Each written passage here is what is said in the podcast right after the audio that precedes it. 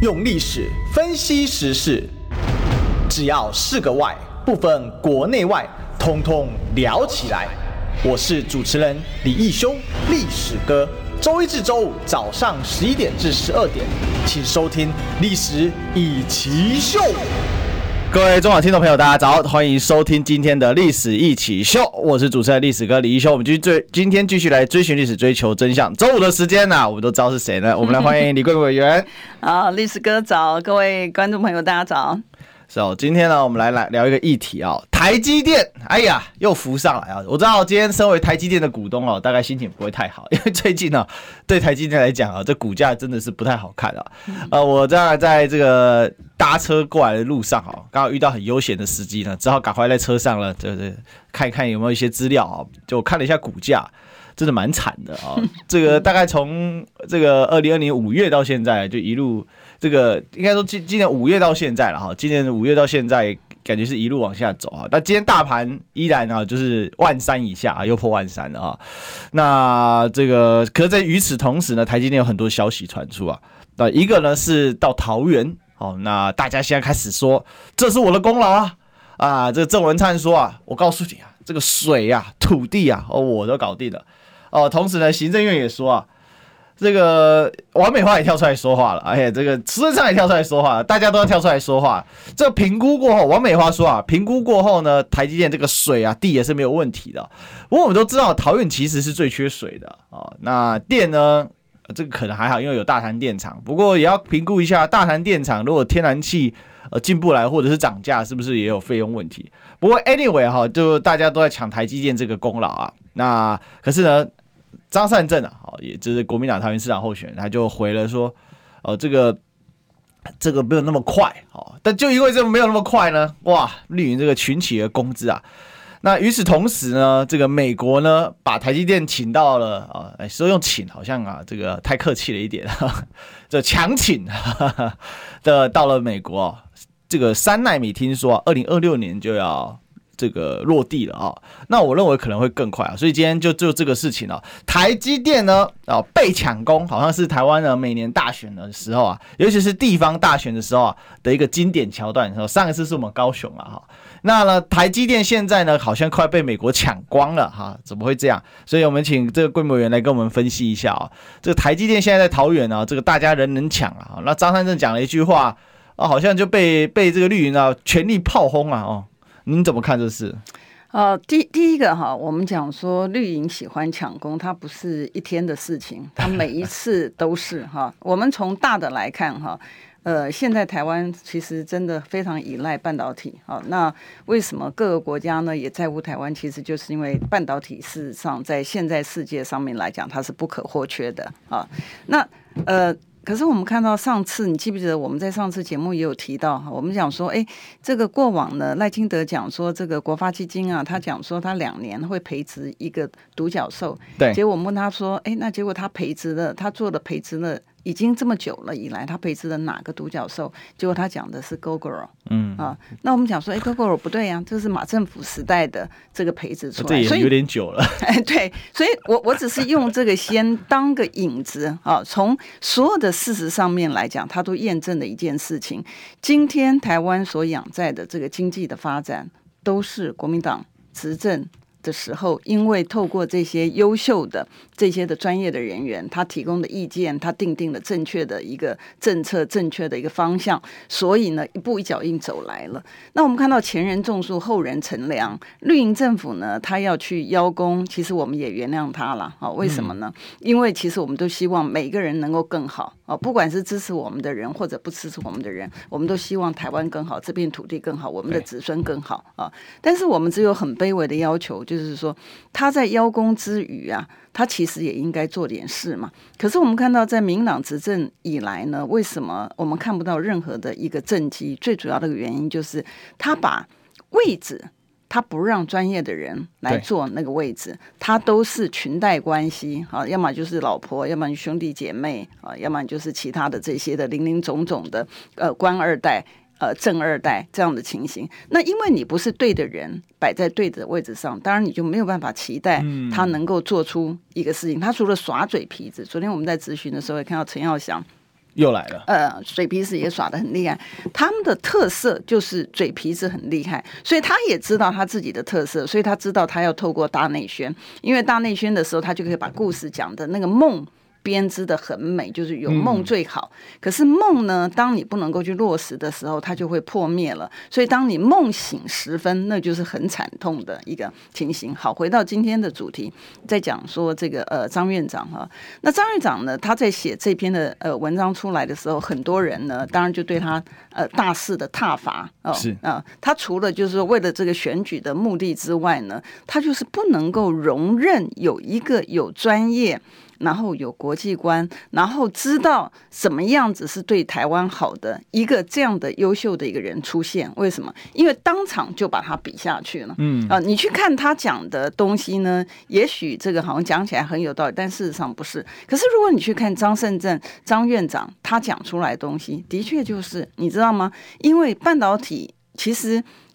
它的竞争是非常非常激烈的。是。那我常常讲说，你不要把战场放在台湾，为什么呢？因为现在是一个全球经济，所以它的竞争的一个地方是哪里？是全球。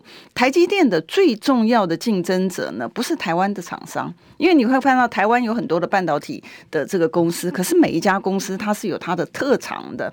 哦，台积电是代工，联电它是代工，对不对？可是有别的公司的话，它可能做的是，比如说我们讲联发科。它是 IC 设计，它是 Fabless 哦，所以每一家公司它是有每一家公司不一样的。你的竞争的者不在台湾，台积电的最大的竞争者呢，就是美国的 Intel 跟韩国的 Samsung。Samsung，那日本基本上来讲，现在它以前是 Toshiba 啊，Toshiba，但是因为 Toshiba 现在已经比较比较比较比较 slow 了哈，然后 Toshiba 也有跟美国公司合资起来，那我们就知道说，你要 Toshiba 就是一个活生生被美国公司拆死的例子。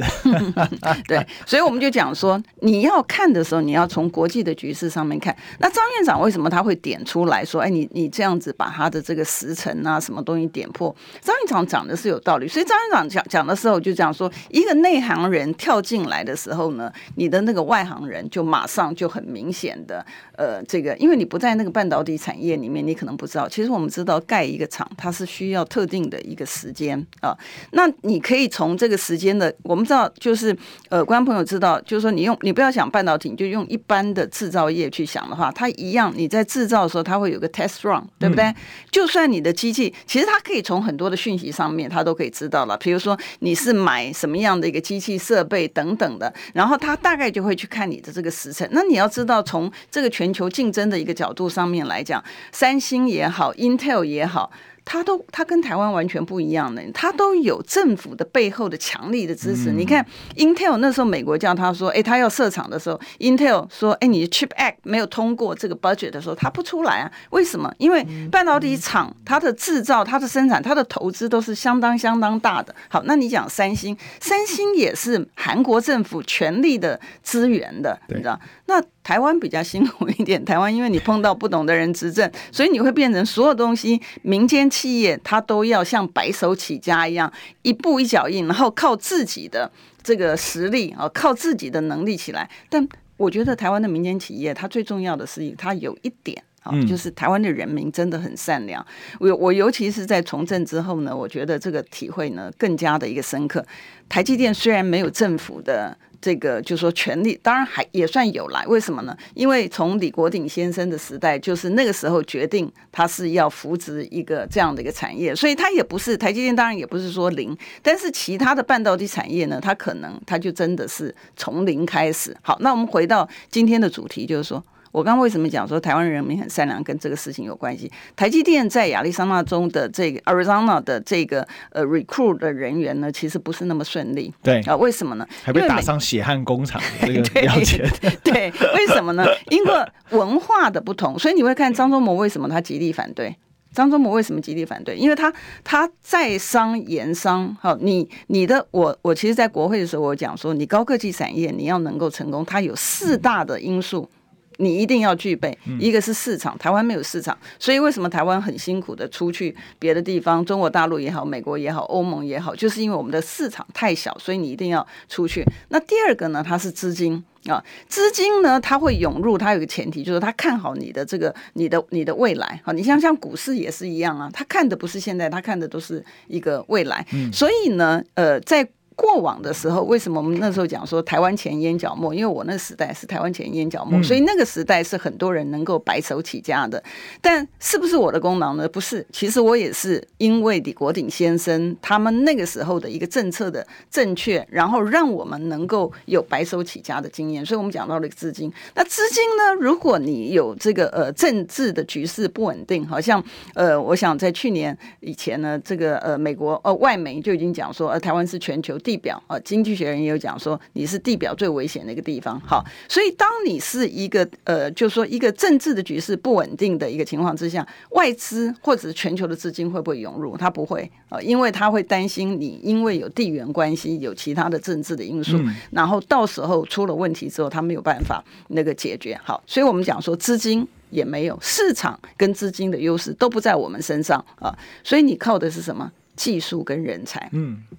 那我刚刚讲，台湾人民呢是非常善良的，因为台积电在美国所遭遇到的事情，他在台湾并没有。啊，所以台湾呢，大家都会觉得说，哎，我去台积电，不管是做 operator 还是什么东西，我都觉得很光荣的一件事情。我的公司，我的雇主是谁？是台积电啊，那。那所以当然也有负面的那个呃呃认为，就是说你把台湾最优秀的人都去做这个操作员啊，做这些不用大脑的事情，好，这是另外一回事情，不是我们今天讨论的主题。好，所以我们就讲说人才重不重要？重要啊！人才台湾有没有？台湾有非常好的半导体人才。那尤其我以前在民间企业里面，我们对于人才的训练其实都是从零开始，我们都是从就是他大学。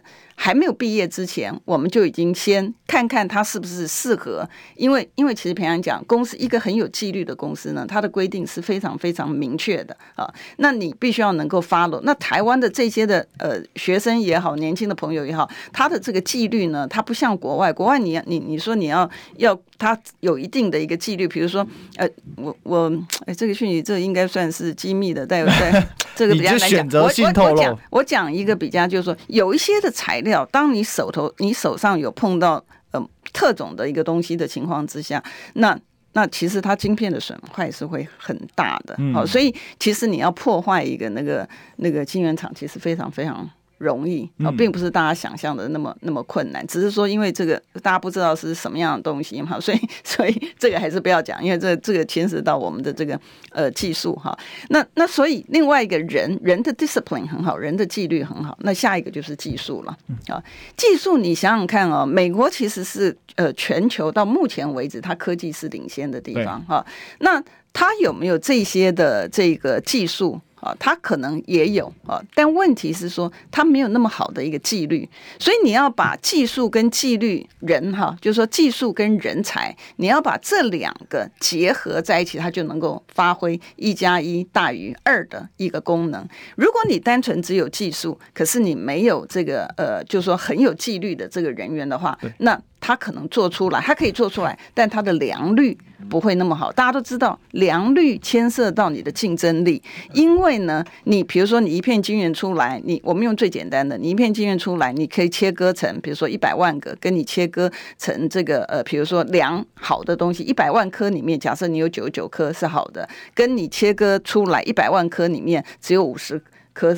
是五十万颗是好的，那你的成本就是你的两倍嘛，很简单的一个事情啊。所以从这些的一个情况来讲呢，台积电的东西对手好不好学？很容易学啊，那现在就是说，只是说他需要时间，他要把机器设备也好，他必须把它调做调整。机器设备不是进来了之后你组装安装之后就好，不是，他会实际上面会去调整啊。然后另外呢，我觉得还有一点很重要的呢，其实这个东西其实也变，国外也已经呃透过这几年呢已经学了哈，那就是什么东西？大家都知道我们在讲说那个 big big data 大数据，对，大数据。不是只是一个名词而已，大数据的运用，它显示出来的功能是很大的啊。比如说，就像我们人也好，你比如说，呃，你你会你会大概呃几个小时，你大概肚子就会饿了，或者说几个小时你应该怎么样？它可以预测你的行为了。对，好，那你有这些东西，机器设备也是一样的，因为你你比如说你开个车子，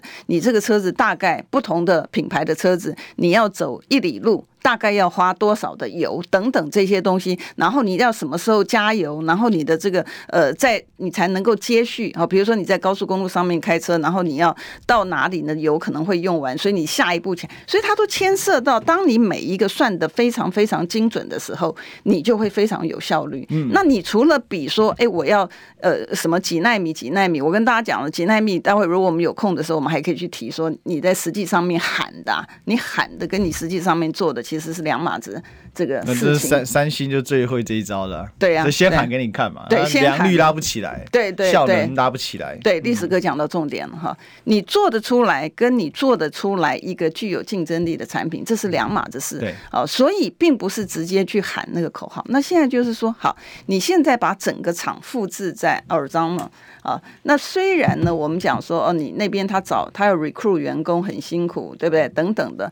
结果呢，我昨天在看到讯息的时候，我记得很早以前我就呃外民间不是就有讲说这个，哎，我们上次也有讨论呢、啊，不是就讲说这个名单的部分，台积电的关键员工的名单，我说哎，这个也是我们的国安级的那个 那个机密，不是吗？那像这些的一个名单呢，它有没有？的确是说要把这些的人，呃，碰到状况的时候，要把他等于是这个让他们飞到这个呃安全的地方去。我说有这样的事情，我觉得陈明通还很明确的讲说没有这样的一个事情，这个绝对不实。结果昨天呢就已经是一个专机，不是就直接。所以我觉得今天荒谬在哪里？就是说这个执政党忙着在台积电要不要落脚桃园来抢攻嘛？嗯。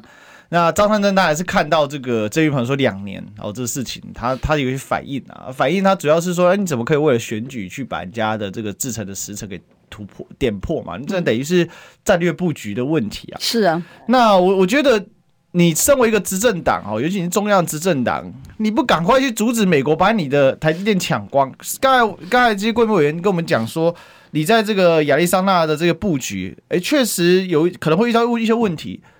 昨天 PPT PPT 就会讨论说，哎，终于送走几尊大佛，为什么？因为美国的员工来台湾训练，训练完回美国了，这些都是种子哎，所以台积电把台湾被台积电被美国从台湾搬到美国去这件事情是进行中。我台积电的朋友就跟我讲啊，他们一个最好的厂直接整套封装起来再到美国去啊，那他们的用的技术也都是为了要符合美国是最快速的建厂方法，全部集装箱装起来。如何切割点哦？怎么那些设备就地清空，然后你再想办法重新填，是这个样子哦。那在这个时候，不是不去担心台积电要变美积电的，我们都知道持股已经是美积电的。那如果真的身体也去的话，那就等于灵魂加身体。然后呢，现在是为什么？现在我们之前讨没讨论到台积电都知道，要不是张忠谋还在的话，那美国人就不演了。美国人就知道你张忠谋在，你有能力把这个公司带好。那我还可以卖你几分薄薄面哦。其实也不是薄面啊。第一个，当然他有他的权威在；第二个，他有能力嘛。虽然说张董事长看比喻上是退休了啦，但事实上一些台积电重大事件，大家去杜拜问他，他说我不能说啊，意思就是说他还是他还是掌控的，还是有掌握一些讯息在里面的嘛。而且我觉得这里面还牵涉到另外一个问题嘛。现在的台积电跟过去台积电。有两个，有有有个很截然的不同。过去我们是政府帮台积电，嗯哦，不管是刚才其实贵部有提到嘛，过去李国鼎先生的时代，哦，到后来其实一直以来都是政府在想办法帮台积电创造一个比较好的环境，尽可能的保护它。现在不是，现在是政府要台积电干嘛？配合。而且刚好，因为以前是张董事长，张董事长他掷地有声嘛，政府不太敢拿他怎么样哦，很多事情要请他帮忙啊，比如说这个担任这个 APEC 特使啊之类的。现在换刘董事长，那刘董事长是真正的就是经理人才嘛，他遇到政府就是只能用一般公司的处理方法，那我尽量配合你政府啊，要商人要能顶住政府压力，甚至让政府来帮他，这没几个人。但是大部分的商人是政府要求，那我尽量在保护公司权益之下，看可不可以帮忙政府一下。这件事情从高端的事件就可以看得很清楚了。红海说要捐，那好这个郭董当然是他的，他也是这这个在商界也是很有地位的。大家是要帮郭董嘛。可是倒过来是政府说，哎，功劳不能全部让你郭董抢了，哎，台积电刘董事长你来一下，这个你要不要跟进一下？所以其实从这个事情就可以看出来，民进党你对台积电你是什么态度？你整天说人家是护国神山，我都很怀疑你是怎样盗挖神山呐？哦，你说人家是护国神山，你是怎样？你是盗采神山？为什么每次神山什么事情，然后表面上喊人家护国神山，一点尊重都没有，给他画个来画个 key，然后美国今天要搞这个 Chip Four，这个晶片四方联盟，搞了半天，韩国打死不加入，最近有点凉掉，为什么？因为韩国真的就是打死不加入，以习约到现在，当然他最近事情很多了哈，因为这个梨泰院踩踏事件，我看他又又被骂翻了。但 anyway 啊。一个韩国号称最亲最亲美的一个总统，他可以做到为了保护国家利益，哦，我不见你 Pelosi 就不见你 Pelosi，，我不去加去 for 就不加去 for，我告诉你，哎，我给你个计划，哎，我同时呢跟中国跟美国，我们我来当桥梁，我做去 for 里面的桥梁，这种事他也可以干得出来，对他厉害啊，所以他就是把国家的利益摆在前面。是。啊，他把国家利益摆在前面。我前两天，呃，那个历史哥提到这个东西，我就讲前两天的时候，呃，我记得上礼拜啊，上礼拜我在咨询那个速发部的时候，我已经问了，我说，哎，这个金管会在要求每个公司设立一个资讯长，呃的这个有没有跟你讨论过？他是说有了哈。那我就问他说，我说，哎，设立这个资讯长，你现在有问题，然后设了一个职位，放了一个人，这个问题就解决了吗？当然不是嘛，对不对？结果呢？后来我说，那你这个资讯长的缺位置的问题解决了。对，然后他现在是要把国内的上市贵公司都设了资讯长之后，那天那天他他就讲说，真正的一个目的啊，因为我本来讲说，你认为会被骇客或怎么样的东西，你怎么会设了一个资讯长？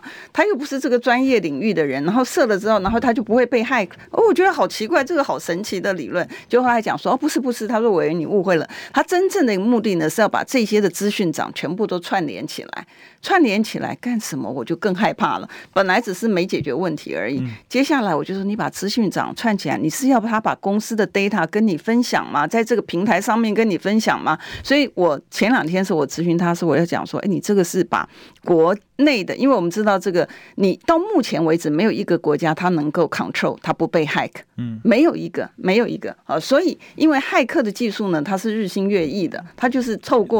你的各种方式，然后侵入，然后找到，所以道魔相争。所以到今天为止，没有任何一个国家，它可以就，即便是美国，它还是一样的一个情形。所以我讲说，当你把国内的，因为我刚刚前面有提到 big data 的重要性，对不对？当你把这些资讯全部都整合，我说哦，你的你的那个，你你你你这个资料是，你又鼓励人家用云端，对不对？我说你资料是放在哪里？大家都知道，比如说我们用 iPhone，我里面的所有的东西，哈，Apple 知不知道？当然知道啦，对不对？但我用电脑的时候，谁知道？Google，对不对？所以换句话来讲的话，你就算是你说哦，这是我的 private 的东西，什么东西？你在透过这些媒介的时候，这些通通都知道。那我我就担心，我就说，那你今天把他们都串联起来，谁呀？是说美国？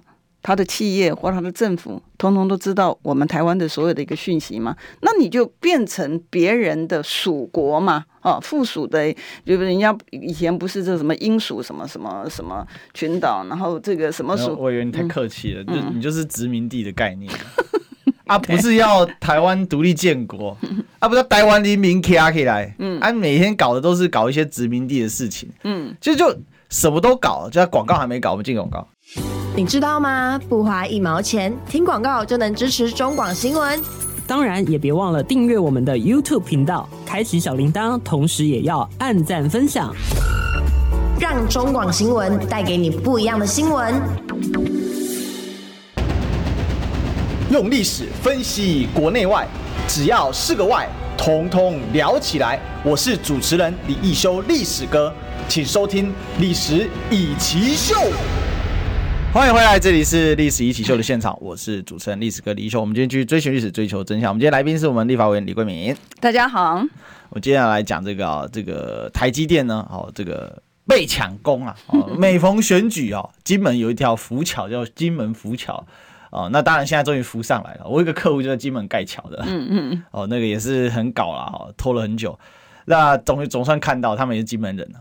但是呢，台积电就更有趣了。台积电不是金门浮桥，它它这是台湾的怎样的哈？这个画龙点睛啊，这个叫什么？这叫做千将齐兵。好，只要哪个地方选情不好呢，就说台积电要来啦，今日台积电要来咯，大家厝给有救哦，大家这这康会有救啊，就可以口号就可以喊下去，对不对？那。现在就是说，在桃园这边这个一奈米厂啊，就是说船要落脚桃园，这其实牵涉几个很基本问题啊，就是水够不够，你这个电够不够？好，那你的这个这个当然土地可能反而你画了出来那是还好，可是你还有周围环境问题，像南科、台积电还有很多厂商之前为什么质疑？因为台南科在高铁附近呢、啊，高铁穿过去嘛，那震动问题能不能解决？所以其他很多的细节，可是我们看到我们今天政府，他的逻辑其实他只在乎一件事情，他就是要他告我骗，继续对对，他要执政嘛，他要就刚我前面讲的，他要画一个大饼，有一个很好的梦，但问题是说，其实有很好的梦，其实应该是说给你一个那个呃提醒，然后你应该要去做，但是不是啊？啊，我们看到他只有想邀功，他所有的事情呢是做事他不要。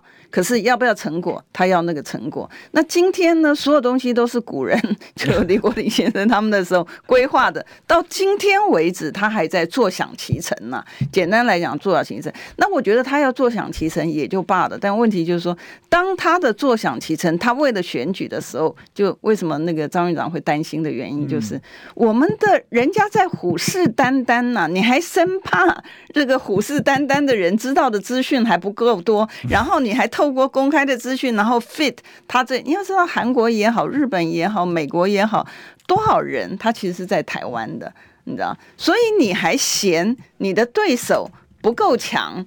台积电它的竞争力，你还觉得说他已经超前很多了？那没关系，让对手就像那个赌盘一样，你是让对手几票？所以你到底是？真的很单纯，我我我有时候觉得说，如果是笨的话哦，可以教啦啊，因为他有时候不在这个领域里面，他可能就未必知道。但是坏，我觉得坏，他就没有办法教。那你的，你第一个他已经告诉你说，从这两个人的表达的内容上面哈，两个候选人表达上面，你就会知道说，哦，谁是。真的是专家，张院长毕竟还是有国际观，他对于半导体产业他还是了解。那他知道，台积电不是做钢弹模型嘛？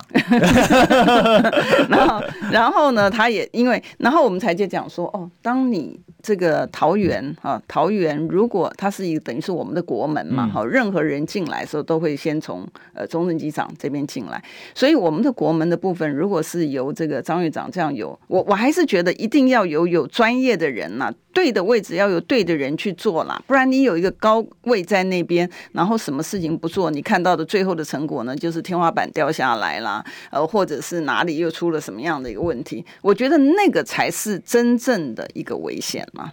而且我觉得现在几个问题嘛，就是说你苏贞昌整天哦正事不做，他最他他现在很，他们现在因为桃园选情告急嘛，嗯，所以新竹现在感觉起来被他们慢慢的越攻城略地，渐渐的已经。逼平高红安的嘛，嗯、那感觉起来新竹民进党继续执政有希望了。他先开始要把炮火往北调，嗯哼，所以这两天动作很大哦。比如说像今天这个苏贞昌就呛张善政啊，卖药的不要歪楼哦，加派呢哦哦，他说被逼打消嘛，被被梳理啊。嗯哼，我想这个这个苏院长哦，就整天啊，苏贞昌他整天正事不干啊，那就是净干这一种啊，就是每天都当门神打手嘛。那他们其实今天台积电的做问题。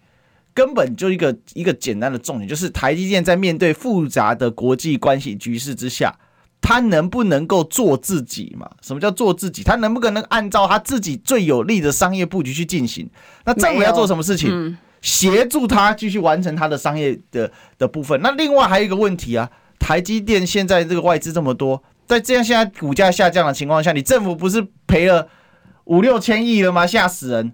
哦，我要告诉你啊，我们我们昨天咨询的时候才发现，那我们看了一下那个外资，外资不是呃上次我们提的时候，它外资汇出七千亿嘛，哈，上次上次现在呃在增加什么？我们在我们在看的时候呢，我们看到那个、嗯、那个汇出的那个比例，然后我们看到国发呃这个国安基金啊，国安基金不是进场嘛？对，我们把它资料调出来，在它六月今年六月底前，国安基金本来是正的，嗯，好钱是正的啊，钱钱也不多了哈，它钱。正的正的那个数字。可是到了这个七月之后啊，我们从这个 Q three 出来的数字，Q three 就是九月底出来的数字，国安基金呢变成赔八亿多。赔八亿多，所以你会发现呢，我就所以我才讲说，我说，哎，那你你到底是从你进场到你这个目前为止，你到底外资拿台湾当提款机，你贡献了多少？先不讲散户哦，我们只有讲国发国国安基金而已哦。啊，散户不用讲，因为散户自己也不讲了，嗯，你知道为什么吗？赔钱不会有人讲话。每个人都名垂孙顺，对啊，但我担心的是，这像赔钱，就是说赔钱，如果能够呃单纯的认赔，哦，还也还就是说可以了。但问题有些人因为认赔了之后，然后地下钱庄的追讨啊什么，最近不是有一个二十几个人像柬埔寨的猪仔一样被抓起来，对啊，这事情也没人追耶，够夸张的。反正这事这件事情很闹。你像刚才委员讲到这个国安基金瞬间转负，那我就请教一下，你到底是投了什么样的？是啊，但他们就讲说是机密啦，为什么呢？他说：“我说那你的这个国安基金的，你什么时候会？”他说：“出厂之后呢，基本 上面来讲，他就会跟立法院报告。”好，你如果这样，你不如去怎样？去去把台积电股份多买一点。当年被阿扁卖掉一大堆，不如怎样进场补一点？嗯，对，慢慢的把台积电怎样股份。由政府占大头，嗯，那搞不好还是好事嘞、欸。是啊，对啊，所以我在讲说那个呃，对的人在对的位置上，这个是非常重要的一件事情哈。你看政策错误造出来的一个结果呢，它的后果是全民所承受。那我为什么要这样讲呢？我觉得年轻朋友大概没有办法体会我们那个时代。我们那个时代呢，是台湾前烟角木的时代。我们那时候呢，外资其实对我们非常不满。外资对台湾为什么不满呢？他他他讲的就是说，哎。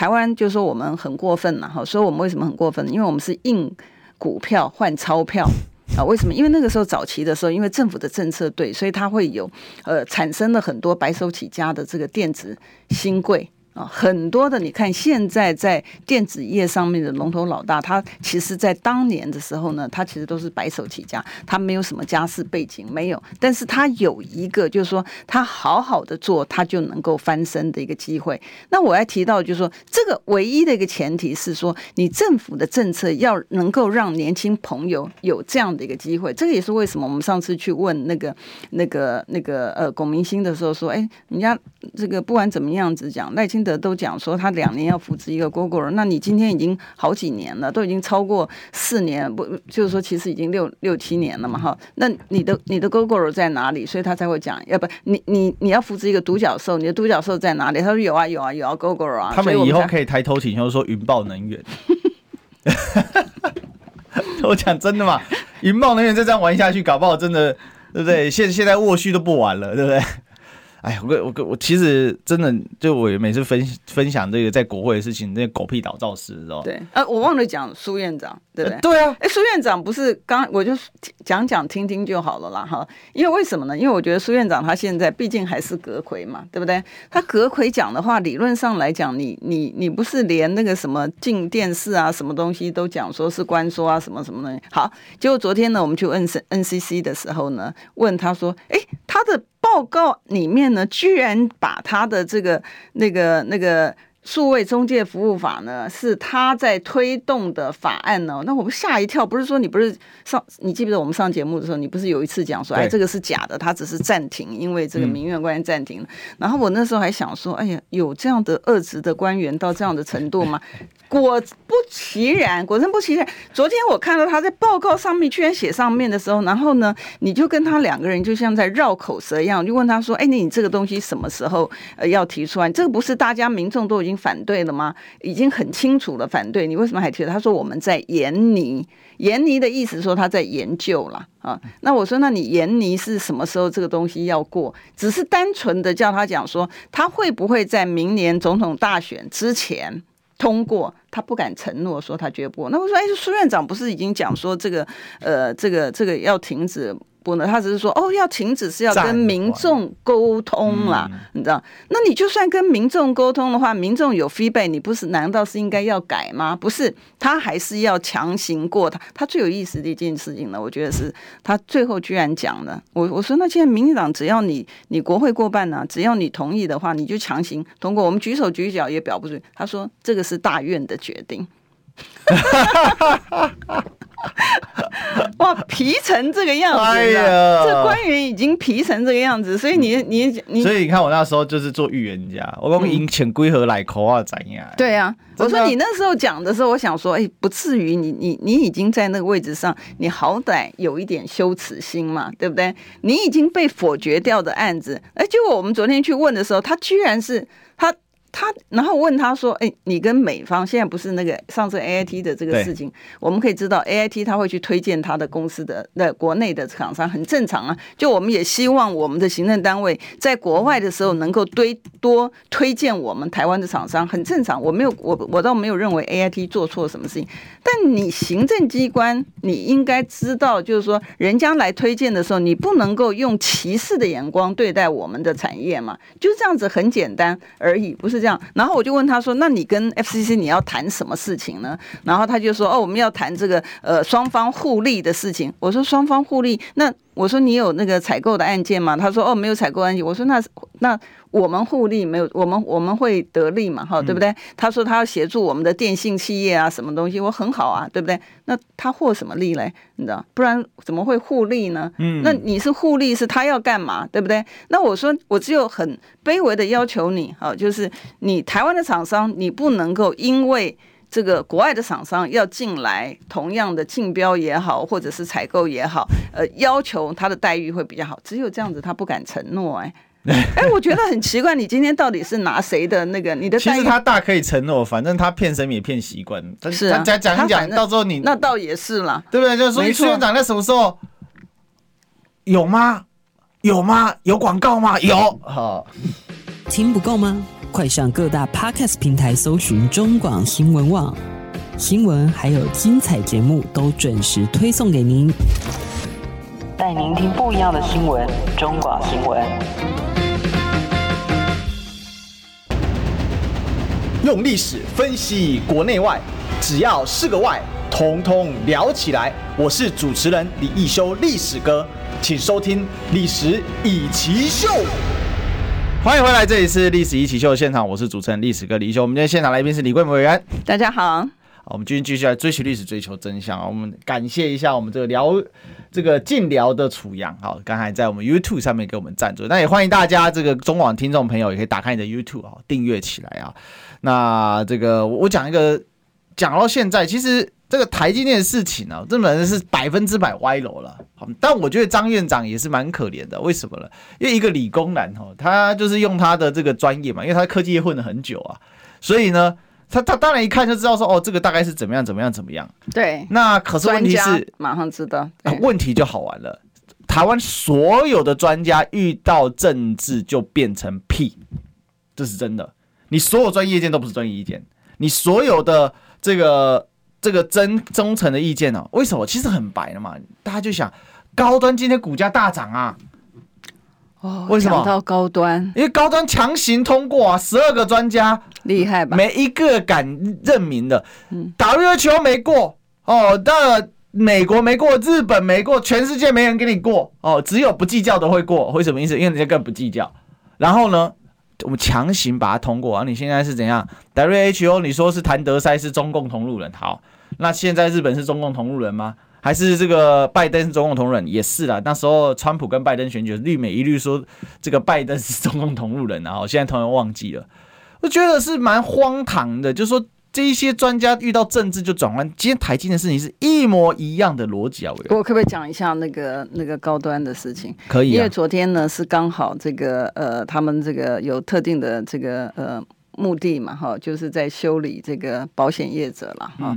那我不是在讲说谁是谁非，但他他们在修理的时候，他就讲说，哎，那他的这个这些的保险业者，他有按照这个金管会的法令的规定呢，在两日公告这个重大的讯息。所以呢，我就接着我我就接着问，我说，哎，对，这个法令的确是规定要在两天之内公公告重大讯息。我请问一下，高端有没有啊？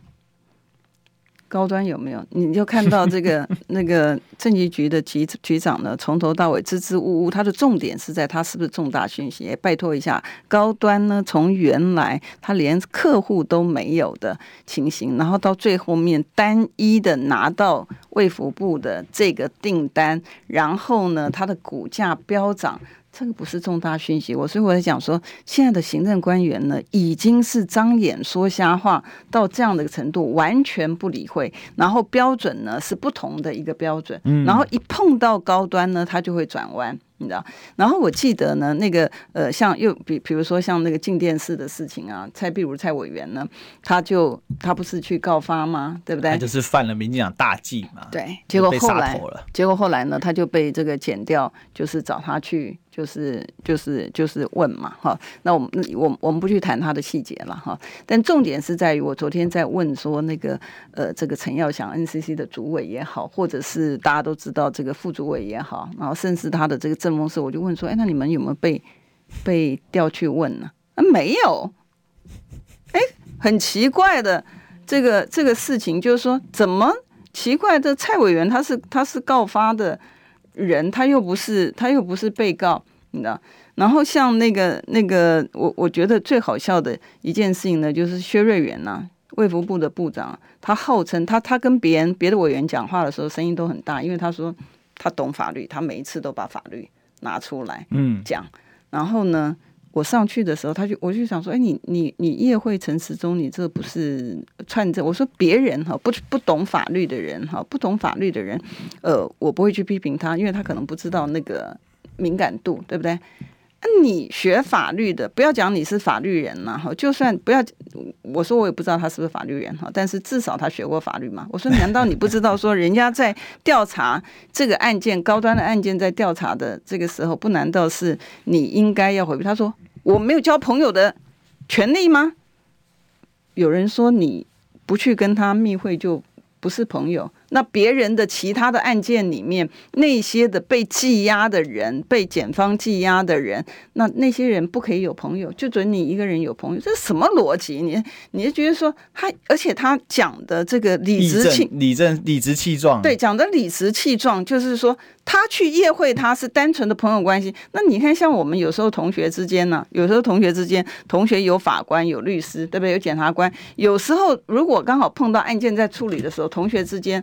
都还会回避，嗯，对，就还会回避。那你自己不知道说这个案件已经被调查成这个样子的时候，哎，你们所有的人都不会被传，然后呢，你也不在乎，然后也会有金管会呢已经提供了九次的资料之后呢，哎，居然他们全部都不会被传唤。我以为你还记得太神奇了。陈时中那时候被人家爆出防疫期间喝酒、唱歌、爬妹妹，嗯，他旁边不就一个贪污的一个。医师，嗯，到这个诈领健保费的一个医师啊，嗯，跟他也同台啊。我们的部长就是都是这种人，这种卡小。所以我想说你，然后他现在可以选台北市长，对啊。而且我觉得他他有点选台北市长，我也觉得很讶异。那个时候台北市被他背个的要疫苗没疫苗，这不是我说的。黄珊珊那时候不是讲吗？黄珊不是气到就是说他不接他的电话，对不对？然后他的你你你。不应该把这个所有东西，你不应该政治挂帅嘛？你牵涉到老百姓的时候，你当然是以老百姓为重嘛。那你疫苗，你的资源也不愿意给台北市，好像台北市，然后你去开这个防疫的会议的时候，台北市、新北也通通都没份儿啊。就是只要是这个呃不是绿营执政的地方，它就是没有份儿。可是你现在居然有脸出来说你不在乎台北市的市民，可是台北市的市民需要拥戴你，我觉得这个就是真是荒唐了。其实我我我觉得哦，今天他们做这些事情，已经当他的下限被打破的时候就没有救了。哦，昨天刚好这个谢大使有上我节目，我们就讨论到一个逻辑，就是说现在的道德是崩毁的。嗯，他把道德除掉，就去去掉中心化，所以这些人他没有任何的 core，他的心是空的啊。对他来讲是厌食，永远难以想难以享饱嘛。他不断的要吃，就像个饕餮一样拼命的吞食，所以他们很贪婪，非常非常贪婪。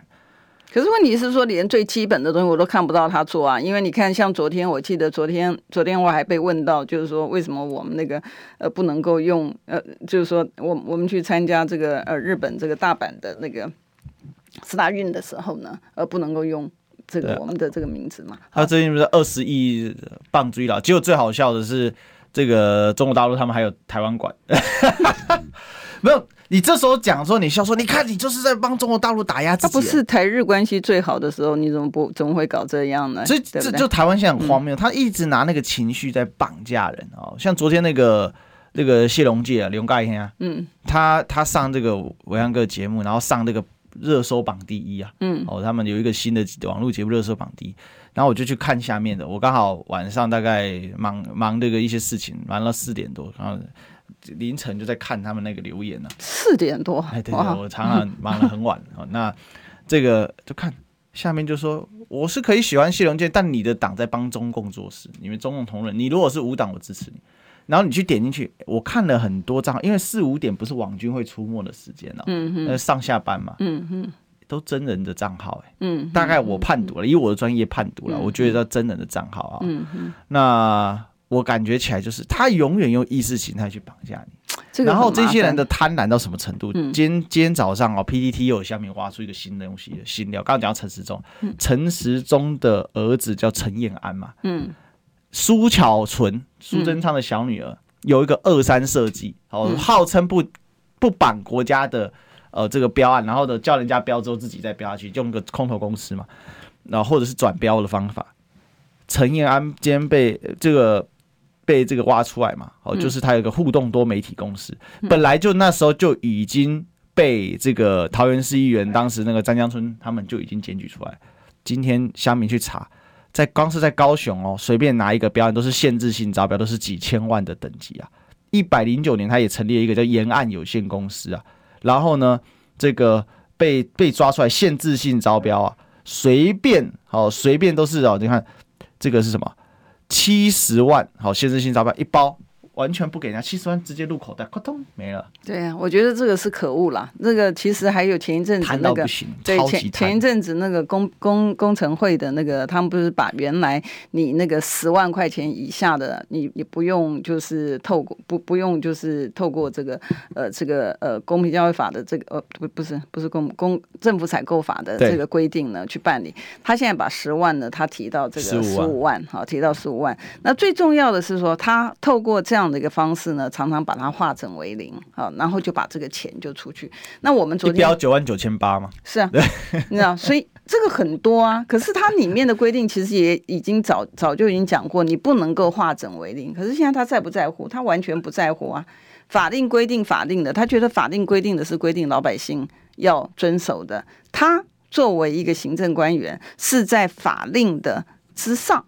所以呢，他是高高在上，你们老百姓都要遵守这些规定，但他不用。所以你会看到，不管是他们自己个人也好，或者是他的这个呃，整个我们讲说政二代也好，官二代也好，他都这个问题是非常严重。那我觉得说，呃，有些有些人很不喜欢国民党，是因为国民党长期的这执政以来，好，所以他所发现的有这些的这个难免，然后因为就像你比如说你到一个你很喜欢吃的面店里面，他这个面店呢，可能刚好那天的这个餐。不好或怎么样，所以累积起来，那民进党我觉得太厉害了，他可以只有在这个执政不到几年之间，他做到这种恶劣到恶质到这样的一个程度，这个真的是难以想象的。那个贪婪，所以我才说，为什么跟大使去接大使去聊这个问题，就是他的那个道德已经空掉了，嗯，所以他的心是空的，他的心空的就是无限的贪婪，他只有透过不断的贪婪，他才可以怎么样满足满满足不了，才短暂的满足吧。所以你看，这个陈时中的儿子被挖出这个事情，大家看吧，哈，他还没有进一市府，你就送陈时中进市府，你就知道啊。然后你就知道为什么对于说这个台积电到美国被抢光，他们一点在意都没有。反正美国人交代事情办好，我继续执政啊，这事情打就搞定了嘛。台湾人利益出卖又怎么样？我有利益就好啊。好，我们今天啊聊到这，我们今天谢谢委员，谢谢。好，那我们就这个下周一历史一起就再相见了，拜拜，拜拜。